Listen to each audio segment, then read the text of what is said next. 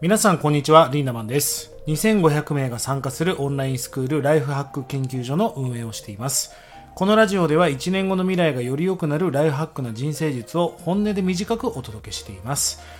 えー、僕はですね、明日から10日約10日間、えー、沖縄と福岡に行ってまいります。まあ、準備、まあ、バタバタバタバタするんですが、皆さん旅の準備ってどうされてますかね？結構時間がかかったりしますよね、パッキングするのに。で、まあ、僕自身はですね、もう持っていくものリストっていうのを常に、え、タスクの中に入れていて、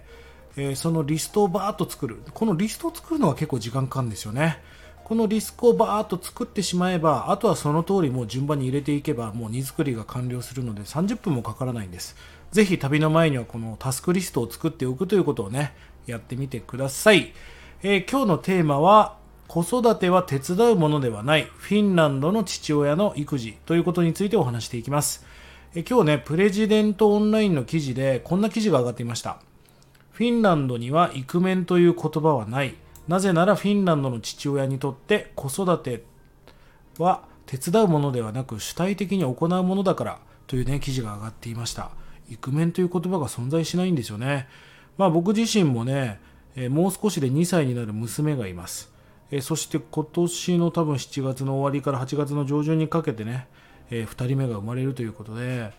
まああの子供はもともと大好きだったんですが、まあ、実際にこう子供が生まれてねもう本当に幸せな時間を日々過ごしてるんですよね。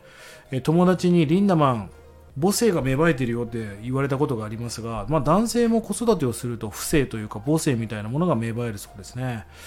でまあ、子供っていうのは毎日新しい技とか変化成長していくので毎日こう変わっていくんですがこの瞬間瞬間に立ち会えないっていうのは本当にもったいないことだなと思います。あの世の中にねお父さんに懐かない子供っていうのがいるみたいですがもうこれやって分かったんですが単純にお父さんに会ってないんですよね。だからお父さんに人見知りしちゃう。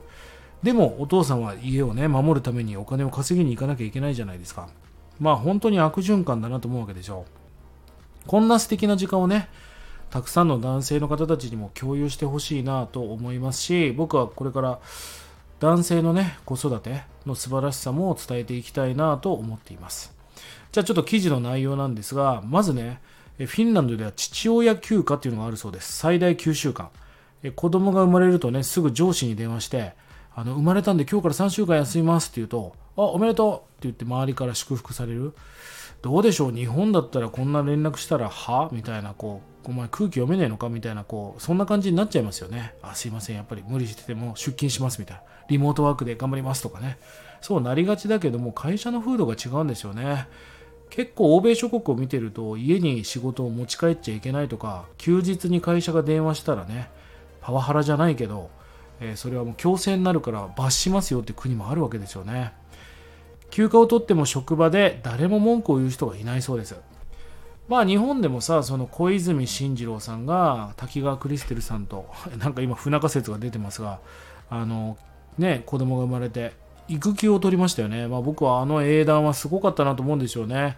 やっぱり日本のリーダーが育休を取るんだっていう、その次の後世にね、後輩たちに育休取っていいんだぞっていうその姿勢とかを見せるっていうのは、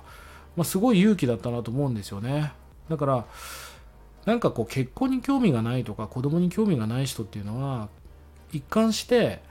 なんか結婚して幸せな家庭を見たことがないとか、なんか子育てって大変だってイメージがあるからまだいいかなって思うわけですよ。